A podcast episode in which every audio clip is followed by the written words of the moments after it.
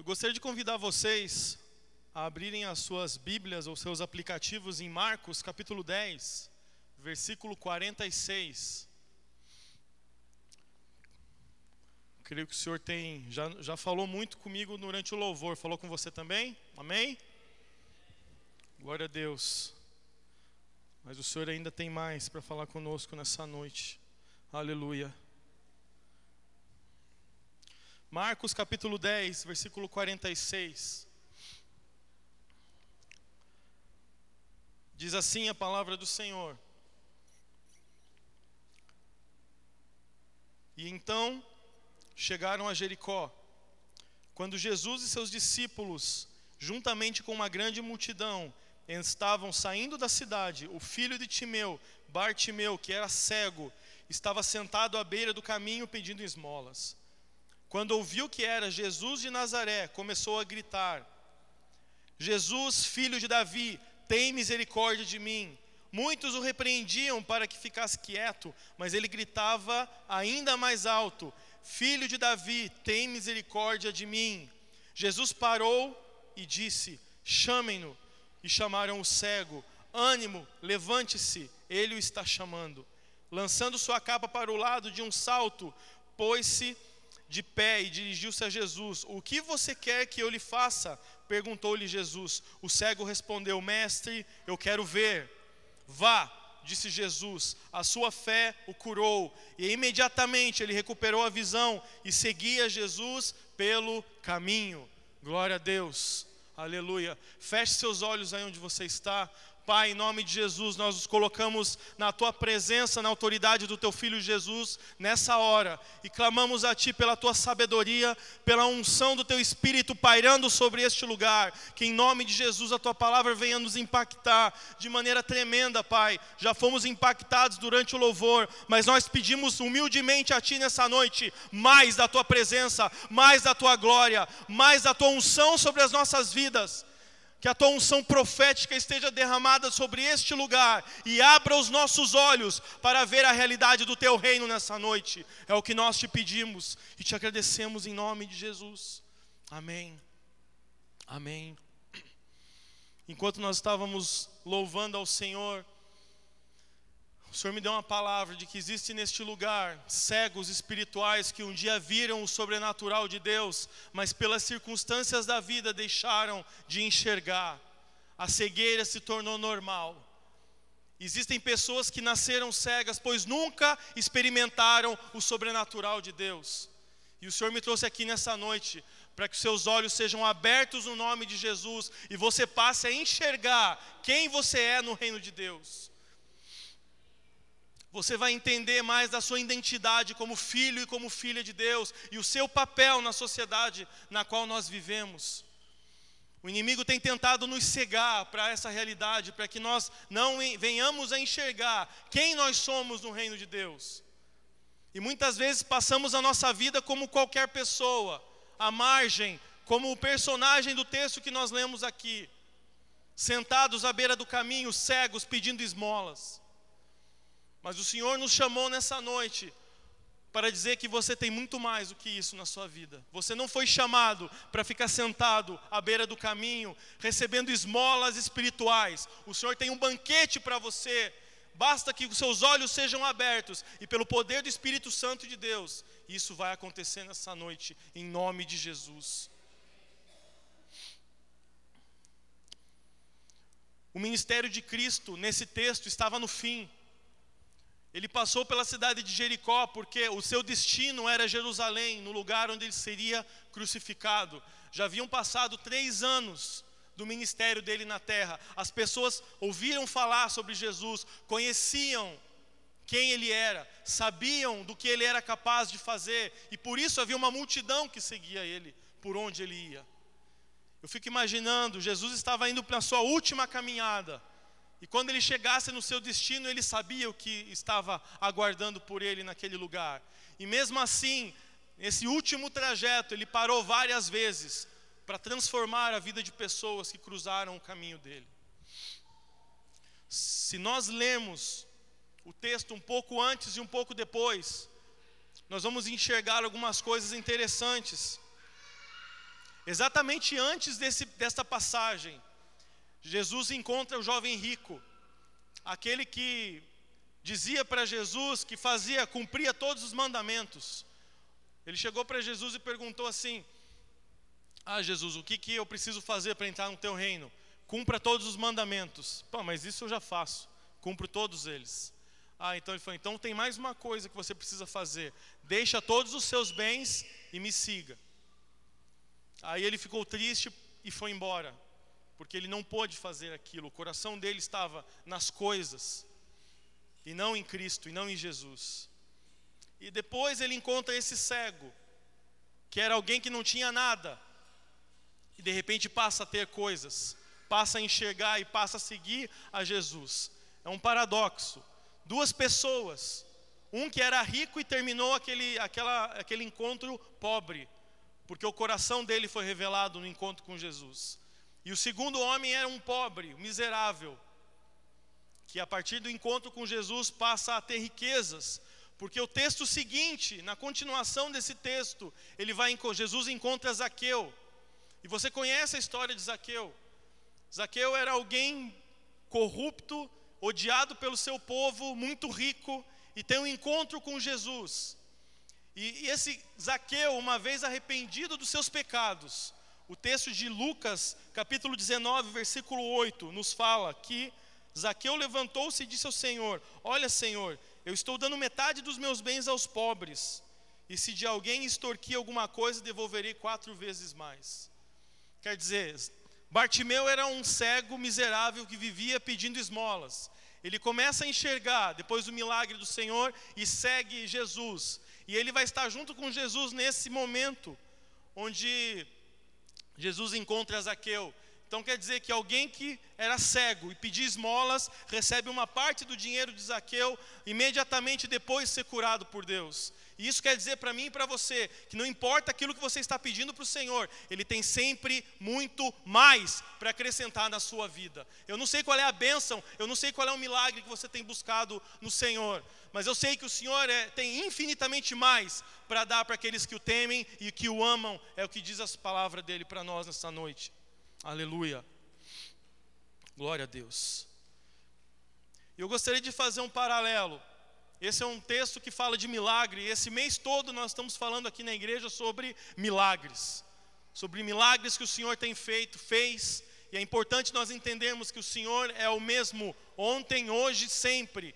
Ele curou no passado, ele cura no presente e ele continuará curando enquanto nós estivermos na terra. Então nós temos que crer, nós precisamos entender o papel de Jesus em nossas vidas e o poder que ele tem para transformar a minha, a sua e a realidade das pessoas com as quais você estiver contato ao longo de sua vida. Amém. E eu quero contar um testemunho que aconteceu comigo nesse mês, na verdade é um, é um testemunho para mim porque essa palavra falou comigo muito antes de, quando estava preparando ela, ela já falava comigo. Esse mês, um amigo meu, um pastor amigo meu, me telefonou e falou assim: alguns até conhecem ele, o Alexandre, e, e ele falou comigo: Ah, Eduardo, eu tenho pedir um favor para você hoje. Ele sabia que eu estava de férias em casa. Aí ele me ligou de manhã e falou: oh, Eduardo, eu preciso é, que você vá comigo no hospital. Tem o filho de um membro da minha igreja que o filho dele está na UTI e eu preciso, eu tentei visitá-lo na UTI, mas não me deixaram entrar porque eu não tenho a minha carteirinha de pastor ainda. Então, estou com um problema para que ela venha, não consegui pegá-la ainda e não consegui. Vai comigo naquele lugar. Falei, tudo bem, vamos lá. E aí fui com ele naquele hospital e ele já foi me falando pelo telefone, ele já me falou, olha, mas é o seguinte, na verdade é, a gente, é, ele não tem muita chance, né? Teve uma briga de torcida e ele estava com a camisa de um time, cruzou com a torcida do time rival espancaram ele demais. Pegaram, arrancaram uma placa dessas de trânsito e deram com o concreto da placa da parte de baixo na cabeça dele. Falou, então vamos orar, o Senhor é poderoso e tudo mais, né? Então você vai lá orar. Beleza. Aí fui, cheguei no hospital, entrei, aí me levaram até a UTI. Falaram, é o quarto box aqui e tal, fica à vontade. Cheguei naquele lugar e o que eu vi foi estarrecedor. Mas antes disso, né, eu sempre pulo as partes do, dos testemunhos, né? Eu falei para Mary, olha, não sei nem o que eu vou fazer naquele lugar. Daí eu levei uma voadora na boca do estômago de Deus, né? Porque aí a Mary me falou, não, você é um filho de Deus, você vai lá para levar a glória de Deus para aquele lugar. Não importa quantos por cento haja de, de chances ele se recuperar, só precisa de 1% para que a, o, o milagre aconteça. Então eu amo a minha esposa porque ela é a boca de Deus para mim quando eu preciso também de fé. E cheguei naquele lugar e olhei, vi aquele, eu olhei para aquele rapaz, tinha, tem 23 anos ele, o nome dele é Alan. A cabeça dele estava enorme, o dobro do tamanho normal. E aí eu fiquei pensando, meu Deus, só Deus para fazer alguma coisa aqui. Ele estava respirando por aparelhos, cheio de sondas no corpo dele, tinha um catéter no cérebro onde saía um líquido do, da cabeça dele, e eu ali sentado ao lado daquele rapaz, tão novo, com futuro pela frente, eu orei, olhei para ele, toquei na mão dele e falei: Ó oh, Deus, o Senhor tem um propósito na vida desse rapaz, dê mais uma chance para ele, para que ele possa ter um encontro genuíno contigo e, e mudar essa história. Aos nossos olhos não há mais o que fazer, e pelo que eu entendi dos médicos também, já não havia mais nada a ser feito. E fiz uma oração bem simples, aquelas orações bem sem fé mesmo. E voltei para casa triste, a visão daquele rapaz ficou comigo ao longo dos dias, até que essa semana, uma semana depois, foi, isso foi na semana passada, eu recebi um áudio pelo WhatsApp da mãe desse rapaz, conversando com o meu amigo, e essa mãe falava: Olha, ele já está indo para o quarto agora, e tudo que ele quer tudo o que ele mais quer é ir para casa, ele não aguenta mais ficar com a roupa e comer a comida desse hospital. Eu falei, não é o mesmo rapaz, não é o mesmo rapaz que eu vi todo entubado, com, esperando para morrer. Deus só precisa de 1% de chance, amados. Eu não sei quão, quão difícil é o teu problema, eu não sei quão difícil para você. Nós acabamos de cantar que o impossível não existe para nós. E isso tem que começar a fazer sentido não apenas nas canções, mas na, na vida que a gente leva, no dia a dia das nossas vidas. Eu não sei qual é o problema com seu filho, eu não sei qual é o problema no seu trabalho, eu não sei qual é o teu problema de saúde. Deus criou o impossível apenas para quebrar, para mostrar para você o quão poderoso Ele é. Em nome de Jesus. Eu quero falar rapidamente, antes de nós orarmos, eu quero que nós tenhamos um tempo de oração. Mas eu quero falar de quatro coisas que podem fazer com que eu e você nos estejamos cegos espiritualmente. Quatro armadilhas de Satanás em nossas vidas, para que nós deixemos de enxergar Jesus como Ele é. Assim como eu mesmo acabei caindo nessa armadilha. Não importa se o Senhor te der uma oportunidade de orar por alguém, não abra mão, vá e ore. Ah, mas eu não tenho autoridade. Deus te deu autoridade a partir do momento que você o recebeu como Senhor e Salvador da sua vida. Você tem poder no Espírito Santo de Deus. Bartimeu sabia quem Jesus era. Uma das frases que ele fala quando ele começa a gritar, ele fala: Jesus, filho de Davi, tem misericórdia de mim. Só poderia dizer essa frase alguém que conhecesse as Escrituras, que conhecesse o que os profetas disseram a respeito de, do Messias. Porque os profetas disseram que da descendência de Davi o Messias viria. Então, esse cego, Bartimeu, pedindo esmolas, em algum momento da vida dele, ele teve contato com as Escrituras. E ele sabia que Jesus era o Messias prometido para a nação de Israel. Ele sabia que Jesus poderia curá-lo, ele conhecia, ele ouviu o que os profetas falaram a respeito. E se nós queremos receber cura nas nossas vidas, em todas as áreas, o Senhor ele tem cura para nós, física, emocional e espiritual. Mas para que nós possamos receber essa cura, eu e você, nós precisamos entender quem é esse Jesus que cura. Nós precisamos mergulhar na identidade de Jesus e a única maneira de que disso acontecer nas nossas vidas é mergulharmos na palavra de Deus. Nós temos que conhecer o Cristo das Escrituras e não apenas o Cristo que os outros falam. Nós precisamos gastar tempo com esse Jesus, orando no nosso secreto, tempo de culto é muito bom, mas esse tempo de culto só tem a função de reunir brasas que, quando se encontram, causam um incêndio espiritual. Mas para isso você tem que estar carregado a semana toda buscando a Deus. Se nós não buscarmos a Deus de segunda a segunda em nossas vidas, nós vamos chegar no culto e vai ser mais um culto onde algumas coisas vão me agradar, outras não vão me agradar e eu vou para casa depois e a minha vida vai continuar a mesma coisa. Mas se você buscar a presença de Deus de segunda a segunda, você nunca mais vai sair desse lugar do mesmo jeito com o qual você entrou. O Senhor vai transformar você de glória em glória, como diz a palavra dele. Mas para isso nós precisamos estar com fome, com sede por mais o Senhor. Nós precisamos entender que isso só acontece com intimidade. Nós precisamos ter intimidade com Deus. Eu não sei se você tem um grande amigo na sua vida ou alguém na qual você confia muitas coisas e com as quais você conversa sempre.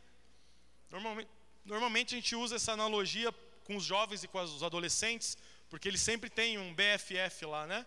Um best friend forever lá, né? Um amigo para sempre. Esse é meu amigo demais e eu conto tudo para ele, eu conto tudo para ela. Só que essa, essa amizade só acontece se houver reciprocidade nessa conversa. Como que essas amizades terminam? Normalmente a gente vai crescendo, vai trabalhando, estudando e vai naturalmente se separando desses grandes amigos da nossa adolescência. Como que acontece essa separação? Você conversa todo dia com a pessoa, passa um tempo, você começa, ah não, uma semana, vou conversar uma vez por semana. Aí de repente o tempo passou, quando você piscou, passou um mês, e você não conversou com aquela pessoa. Passou um mês. De repente passou seis meses. De repente você só lembra dele ou dela no Natal e no Ano Novo. Quando você manda um WhatsApp para a pessoa lá, né? É legal no Natal e Ano Novo, você recebe um monte de mensagem de gente que você nem imaginava ainda que existia. De repente aparece lá, meu Deus do céu, está vivo ainda, está viva. E recebi a mensagem. Só que um dia esse estranho do presente foi um grande amigo seu no passado. E muitas vezes nós fazemos isso com o Senhor também. Nós temos um relacionamento de intimidade com Ele, mas o tempo vai passando, as coisas vão acontecendo em nossas vidas, e gradativamente vamos nos afastando do Senhor. Muitas vezes, devido nós usamos desculpas para nos afastar do Senhor e dizemos que eu trabalho demais, eu faço muitas coisas até na igreja, e por isso eu não vou, não tenho tempo de ficar no Senhor. A gente faz aquelas orações ah, da hora do almoço, né? Agradeço ao Senhor pelo alimento e agradeço ao Senhor pelo meu dia, meio que dormindo no quarto à noite, e aí parece que está tudo certo. Glória a Deus, estou cumprindo a minha função.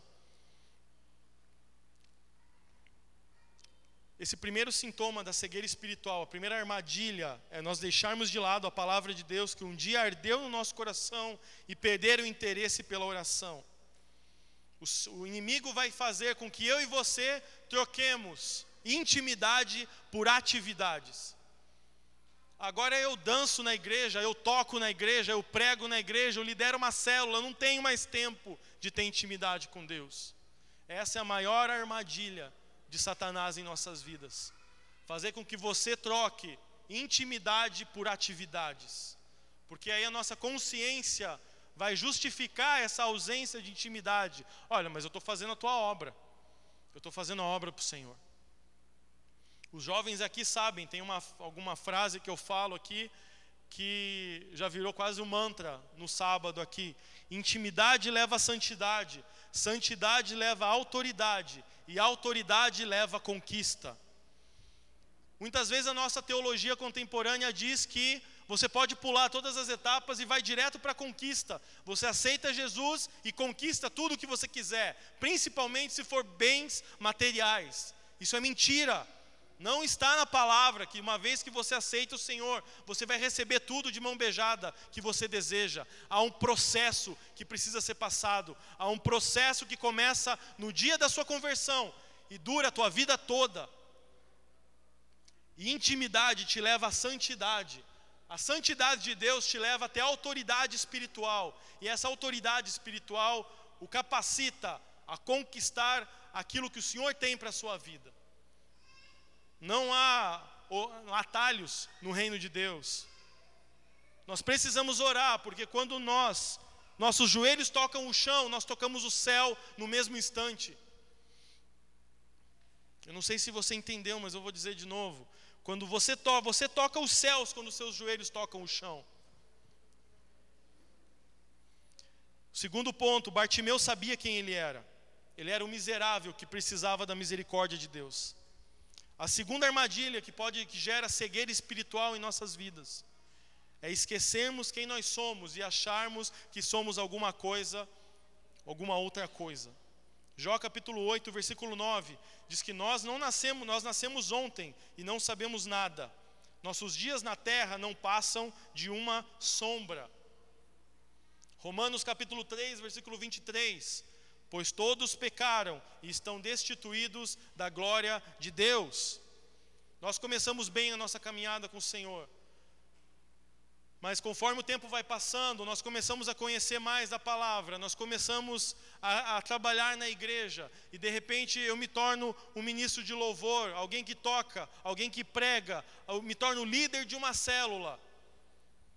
E faço tantas outras coisas na casa do Senhor que eu começo a achar que eu sou alguma coisa. Eu tenho autoridade, a unção é minha. Se o culto foi uma bênção, eu fui o responsável. E nada mais perigoso do que isso. Quando os elogios vierem, eles virão, nós, nossa obrigação é fazer com que toda a honra e toda a glória sejam dadas ao único que merece essa glória, que é o Senhor Jesus. Nós precisamos entender que sem a graça de Deus, nós não somos absolutamente nada.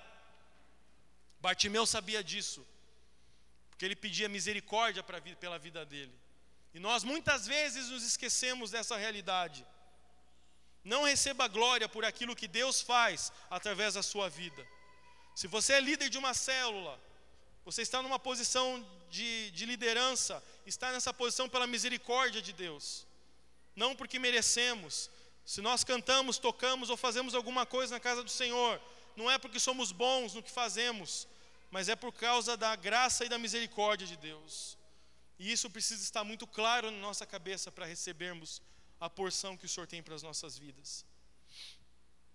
A terceira armadilha que Satanás lança em nossas vidas. Aqueles que estiverem acostumados em apenas ouvirem a respeito de Jesus, vão tentar impedir aqueles que queiram mergulhar e conhecê-lo mais a fundo. Bartimeu começou a gritar, e o que aconteceu? As pessoas ao redor dele começaram a mandar ele ficar quieto, pare de falar. E isso me chamou muita atenção quando eu estudava o texto.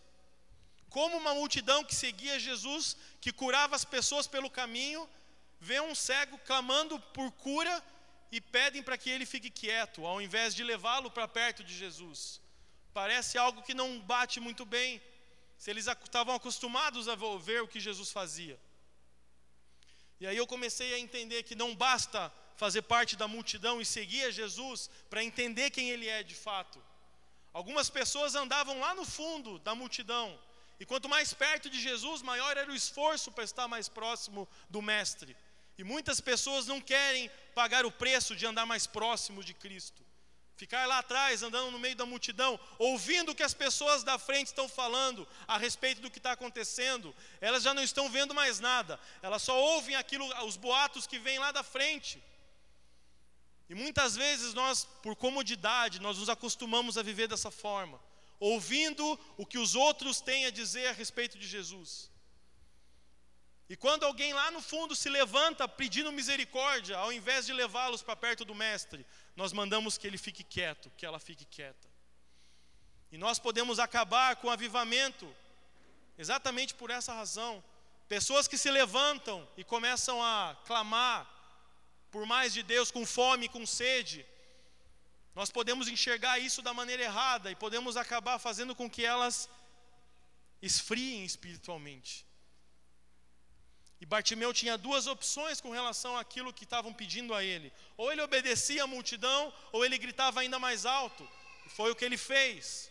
E é interessante que quanto mais ele gritava, mais a multidão ficava é, revoltada com ele, mas ao contrário, Jesus se agradou do que ele fez. Então eu não sei o que o Senhor pede a você, eu não sei qual é a palavra que Ele tem dado a você. Muitas pessoas não vão entender o que o Senhor tem colocado sobre a sua vida. Mas continue fazendo, permaneça gritando e clamando por Ele, porque Ele ouvirá a tua oração. Aleluia. Interessante que a terceira armadilha para a cegueira espiritual é a mornidão. A multidão que acompanhava Jesus não aceitou que um cego buscasse por sua cura, mesmo tendo ouvido falar que ele curou várias vezes. Aqueles que se acostumam a seguir Jesus de longe, ouvem o que ele faz por meio daqueles que estão mais perto e ficam felizes com isso, em ser apenas mais um na multidão. Jesus não parou por ninguém naquela multidão morna, mas parou por um cego miserável clamando por misericórdia. Não aceite ser parte apenas da multidão. Estar na igreja para cumprir um ritual religioso. Venha para adorar o Criador do céu e da terra e ser transformado por Ele. Aleluia. O quarto e última armadilha para nós orarmos é que Jesus ele respeita as nossas escolhas, mesmo quando nós somos prejudicados por essas escolhas. A parte mais intrigante desse texto para mim é quando Jesus chega para Bartimeu e pergunta para ele: O que você quer que eu faça? Parece óbvio qual seria a resposta de um cego. O que será que ele queria de Jesus? Um cego. É claro que ele queria ser curado da cegueira dele. Parece para mim parecia óbvio isso. Mas aí mergulhando um pouco mais a fundo, será que isso é tão óbvio assim?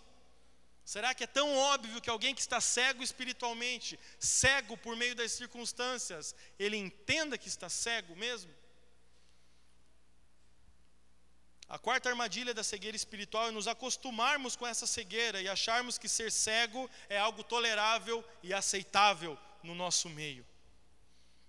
Qual foi a última vez que você conseguiu se derramar na presença de Deus? Qual foi a última vez que você se arrependeu genuinamente dos seus pecados? Qual foi a última vez que você ouviu a voz de Deus? Qual foi a última vez que você foi um instrumento de Deus para trazer vida para alguém desesperado? Qual foi a última vez que você abriu mão de alguma coisa para fazer a obra do Senhor? Qual foi a última vez que você orou em línguas? Isso fala um pouco a respeito disso. É incômodo falar dessas coisas. Nós nos acostumamos com uma vida natural. E o Senhor nos chama para o sobrenatural dele.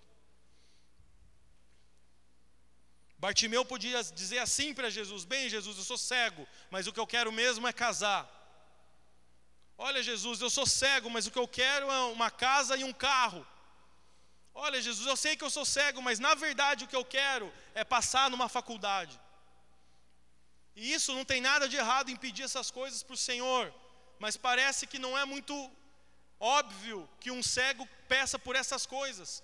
A realidade mais imediata na vida dele é que ele pudesse ver uma vez mais. Uma vez que nós estejamos enxergando a realidade do reino de Deus nas nossas vidas, esses pedidos, quando vierem, eles virão de uma forma diferente. Quando nós pedirmos por um marido, por um namorado, por uma namorada, nós vamos entender que essa pessoa estará na nossa vida para nos ajudar a cumprir o propósito de Deus que, nós, que, tem, que Deus tem para as nossas vidas. Nós não vamos namorar com alguém ou casar, buscar alguém para casar apenas para passar tempo. Nós vamos orar porque entendemos o propósito de Deus e essa pessoa não vai nos tirar da igreja, ela vai nos trazer para mais perto de Deus. Quando nós buscarmos um trabalho, uma casa e um carro, nós não vamos fazer isso apenas para que nós possamos mostrar para os outros que conseguimos coisas boas. Nós vamos buscar essas coisas para que aquilo que o Senhor tem nos dado a mais, nós podemos, possamos abençoar o reino de Deus para que o Evangelho seja pregado em toda a terra. Quando nós pedirmos ao Senhor, Deus, eu quero passar na faculdade, você vai entender que naquele lugar existem pessoas desesperadas, clamando por, por alguém, por um filho ou uma filha de Deus. E quando você chegar naquele lugar, vidas serão transformadas pela glória do Senhor através de você.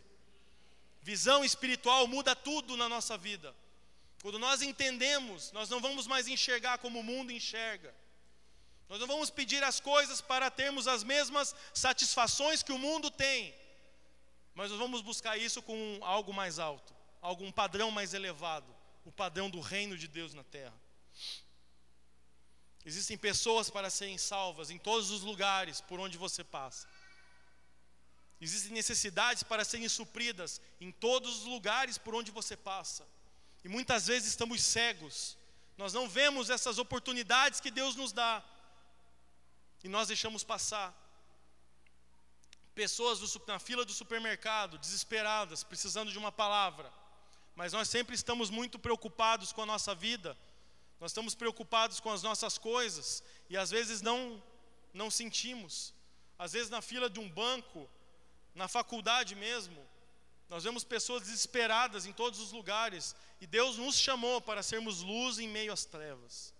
Nós somos, que eu costumo falar para os jovens, né? Nós somos cavaleiros das trevas, que é, é o codinome do Batman, não é? É alguém que tem que levar luz no meio da escuridão, levar esperança aonde a esperança não existe. Mas nós só faremos isso se estivermos com os nossos olhos espirituais abertos para ver aquilo que o Senhor vê e sofrer por aquilo que ele sofre. Essa semana faleceu alguém que para nós é muito importante, uma, uma das nossas referências no mundo, eh, no, um pastor que é uma referência para nós, Gregório McNutt, nós conseguimos trazê-lo em um dos nossos retiros já, e foi algo que impactou muito a nossa vida, sempre. Desde que nós nos convertemos, nós ouvimos falar nós vamos nas conferências dele, ouvimos as palavras e essa semana o Senhor recolheu. E a palavra que ele, que ele sempre pregou nesses 15 anos que nós ouvimos ele era sempre a mesma.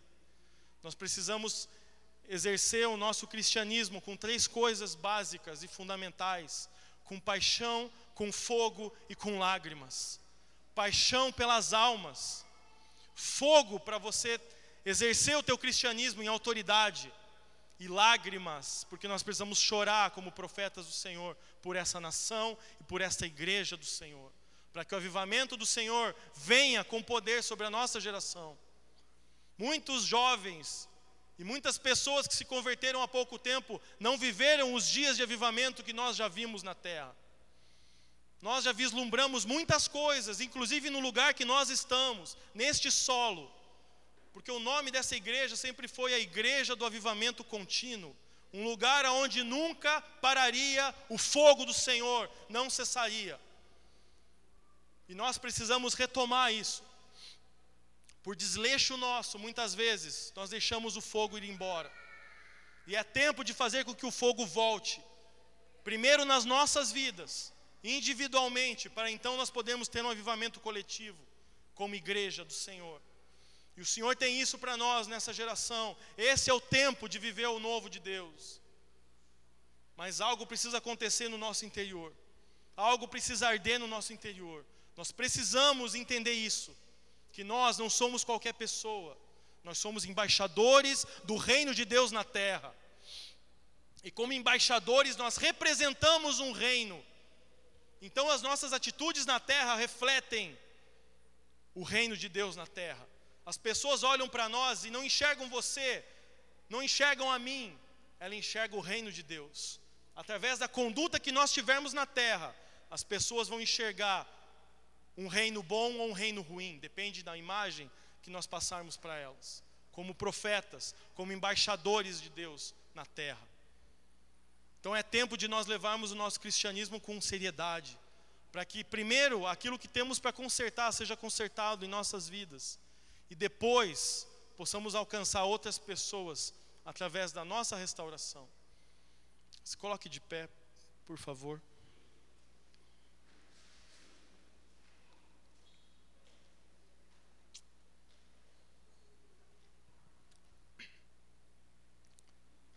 Se você puder fechar os seus olhos nesse momento.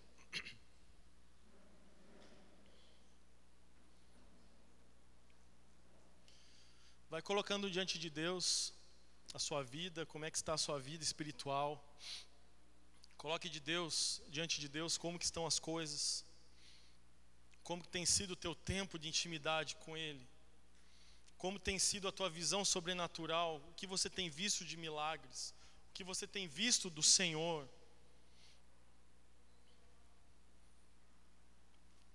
Eu quero fazer três convites nessa noite.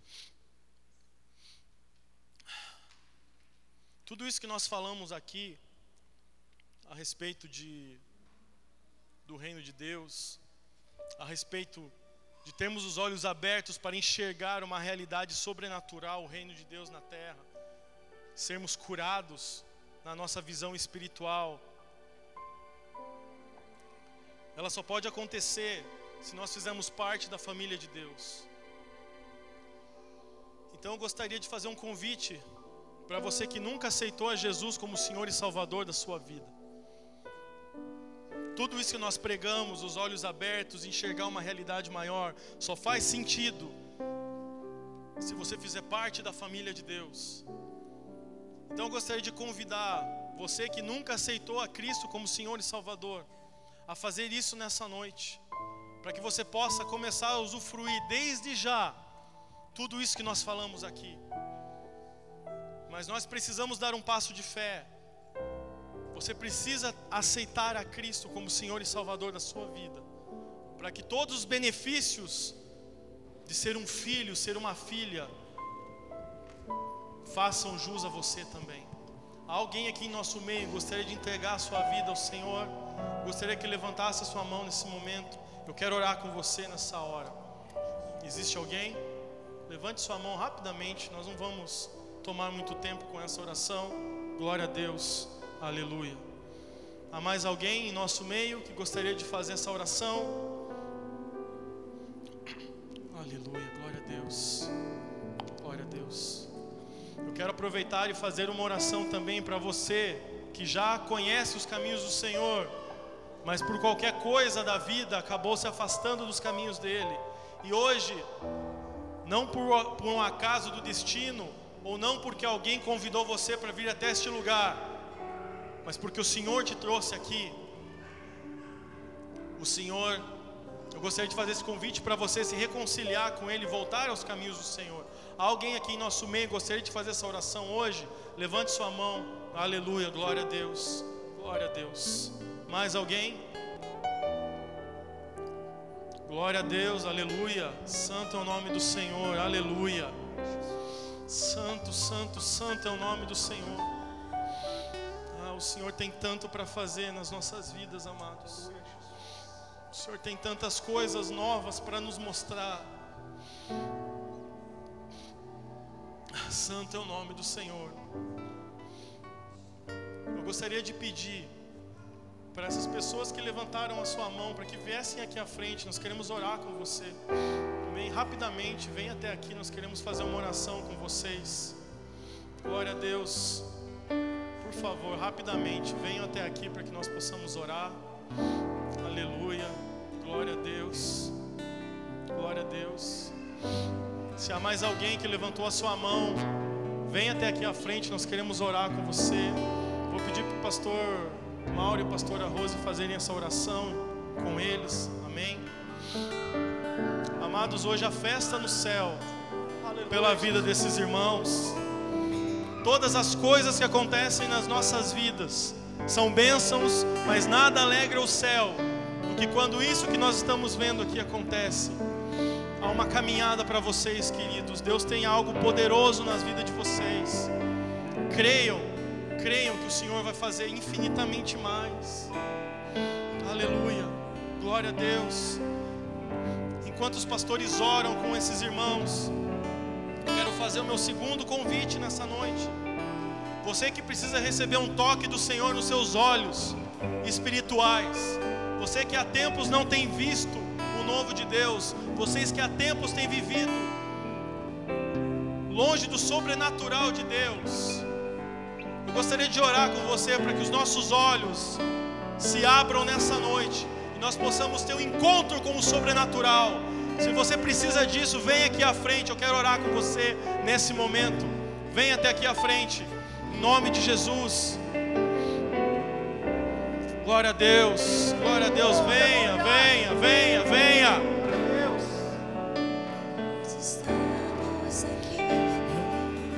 Santo, santo, santo.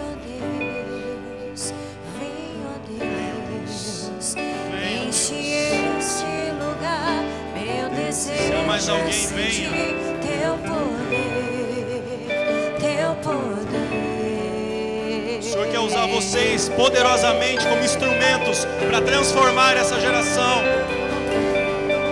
Se há mais alguém que precisa de um toque, venha até aqui à frente. Xere cantaramás, seresuni anderemás. Ori andaramás, seresuni cantaramás. Oh Espírito Santo de Deus! a tão sedentos de ti. Vem, ó Deus. Você que está no seu lugar e ora em línguas, comece a orar em línguas nessa hora. Enche esse lugar. Vamos encher esse lugar da presença de Deus. Clame, ore, busque.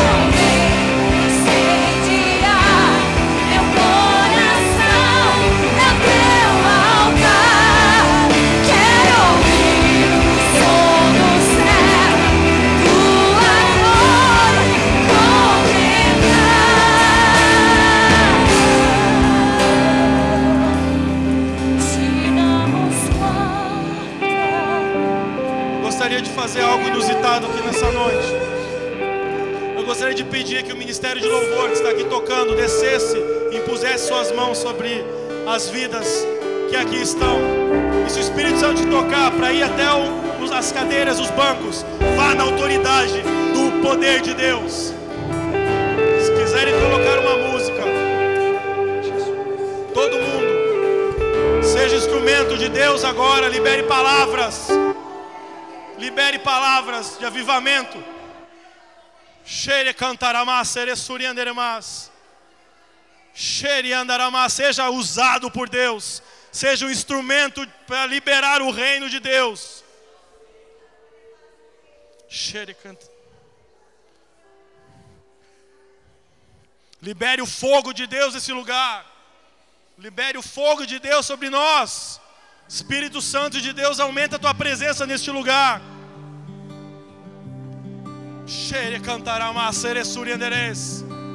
Aumenta a tua presença neste lugar. Aumenta a tua presença neste lugar. Espírito Santo de Deus, nós clamamos por ti. Ore cantarama, seresurianderes. Eu quero estar neste O Espírito Santo está mostrando corações ensanguentados. onde o pecado O Senhor está tocando nesses corações nessa hora. e as culpas são levadas. Está transformando esses corações, renovando esses corações. Quero estar Pessoas que não estão sonhando mais, neste que não estão vivendo, só estão sobrevivendo. O Senhor está te dando uma nova vida hoje. não se esfrie e o fogo não se apague. Ministério de louvor, libere o rio de Deus sobre nós. Libere o rio de Deus. Jesus. Vem com teu rio nessa noite. Vem com teu rio poderoso sobre nós, Espírito Santo de Deus. Vem com teu rio poderoso, lavando os nossos pecados. Vem com teu rio lavando nossos pecados. Espírito,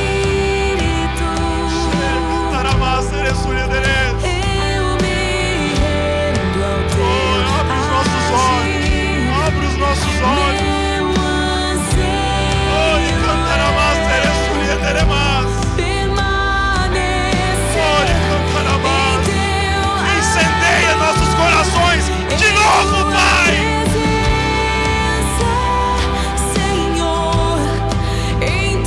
Corações que arderam pelo Senhor um dia.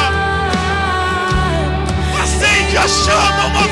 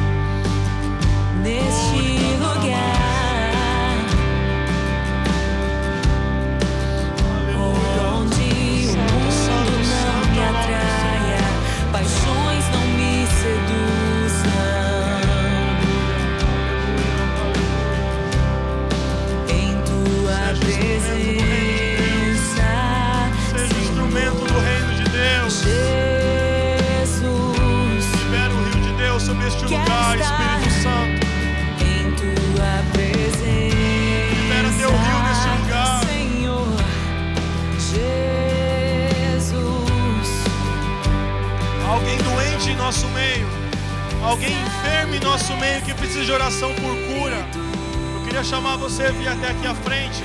Há uma atmosfera de cura neste lugar.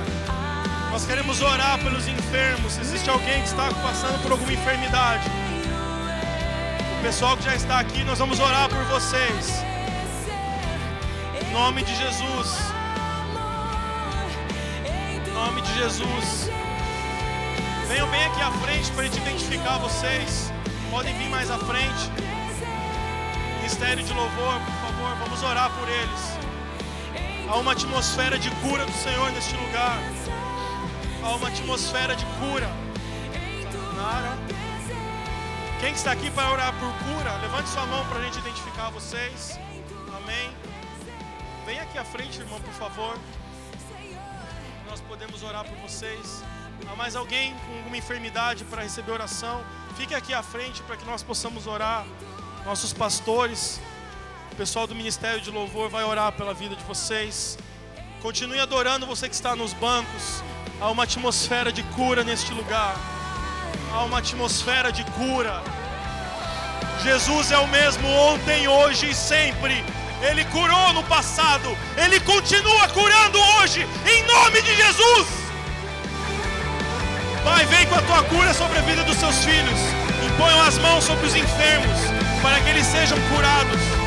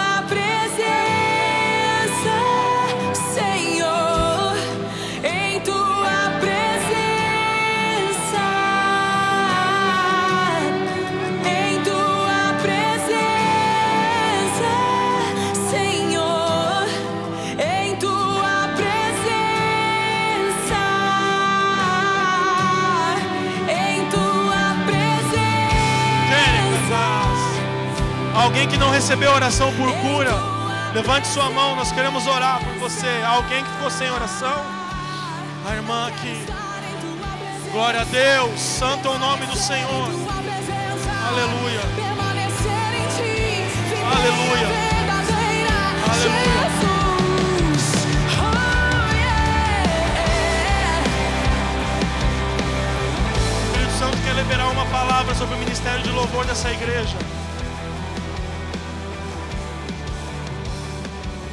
Quando vocês tocarem, quando vocês cantarem, o rio de Deus fluirá através dessa igreja.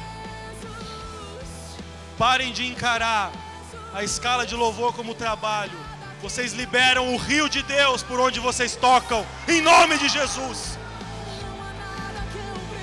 É tempo de liberar o rio de Deus, porque onde há o rio há frutos, onde há, há o rio de Deus há cura, onde há o rio de Deus há peixe para serem pescados na presença de Deus. E vocês liberam o rio de Deus. Xere cantará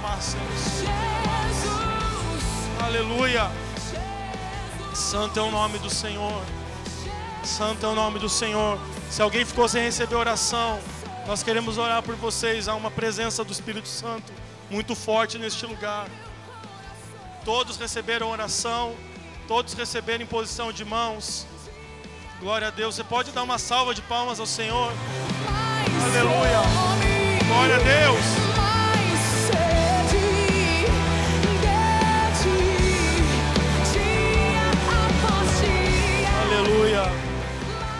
Aplauda o Senhor, Ele merece, Ele é digno da honra e glória.